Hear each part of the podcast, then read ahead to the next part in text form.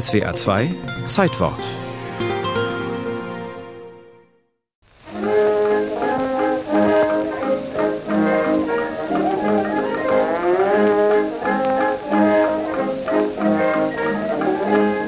Auch wenn diese Band den Tiger Rag noch ganz im Stil einer Marschkapelle intonierte, ihr wurde die Ehre zuteil, die erste offizielle Jazzplatte in Deutschland aufzunehmen.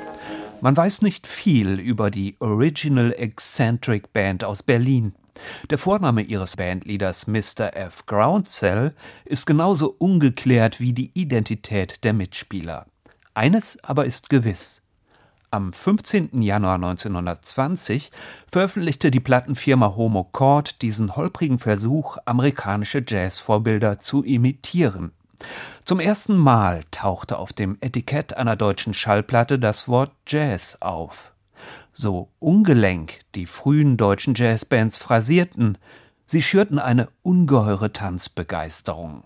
1922 schrieb Heinz Pollack in der Broschüre Die Revolution des Gesellschaftstanzes Tanzmeister und Orchester verbrannten schämig ihre alten Noten, kauften sich Kindertrompeten, Kuhglocken, Gitarren und Zündplättchenpistolen und ließen sich frohgemut und heiter als Original-Jazz- oder Chemieband zu Hunderten engagieren. Treulichst wurde die Devise befolgt keine Destille ohne Jazzband. Neun Jahre zuvor hatte der Jazz noch die Ordnungshüter beschäftigt.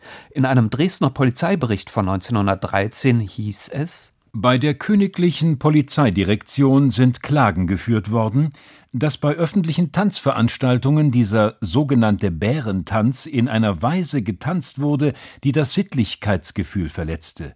Vor allem hat die Tänzerin dabei häufig die Beine seitwärts so abgespreizt, dass man die Unterkleider, Strümpfe und so weiter sah.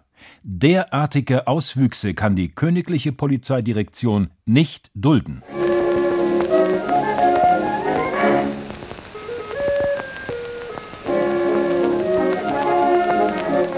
Anders als in England und Frankreich verbreitete sich der Jazz in Deutschland zunächst langsam. Der entscheidende Grund war die Isolation Deutschlands unmittelbar nach dem Ersten Weltkrieg. Zwar war die afroamerikanische Musik in Städten wie Berlin und Hamburg nicht unbekannt. Viele schwarze Stars der Minstrel-Shows hatten auf ihren Tourneen in Deutschland Station gemacht. Und doch war das Wissen um diese so neue, moderne Musik bis dahin das Privileg einiger weniger gewesen. Von Menschen, die den Weg in die Revuen fanden. Erst das Grammophon sorgte dafür, dass der Jazz massenhaft verbreitet wurde.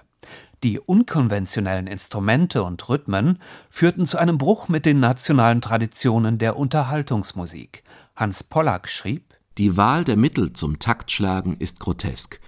Trommeln, Klingeln, Trompeten, Schreckschusspistolen, Blechbüchsen, Pauken, Holzklötze, Gitarren, Kinderquarren, ja jeder Gegenstand, der beim Draufschlagen oder sonstiger Bearbeitung ein recht durchdringendes Geräusch erklingen lässt, ist ein willkommenes Instrument der Jazzband. Der Jazz war ein Symbol der Moderne. Sein Sound richtete sich gegen die Prüderie der wilhelminischen Zeit, gegen den militärischen Drill des Kaiserreiches. Er ließ etwas zu, was in der verstockten Erziehung der Elterngeneration unterdrückt worden war. Die Annäherung der Geschlechter, der Körperkontakt, das Ausleben von spontanen Impulsen, die Inszenierung der eigenen Persönlichkeit. Musik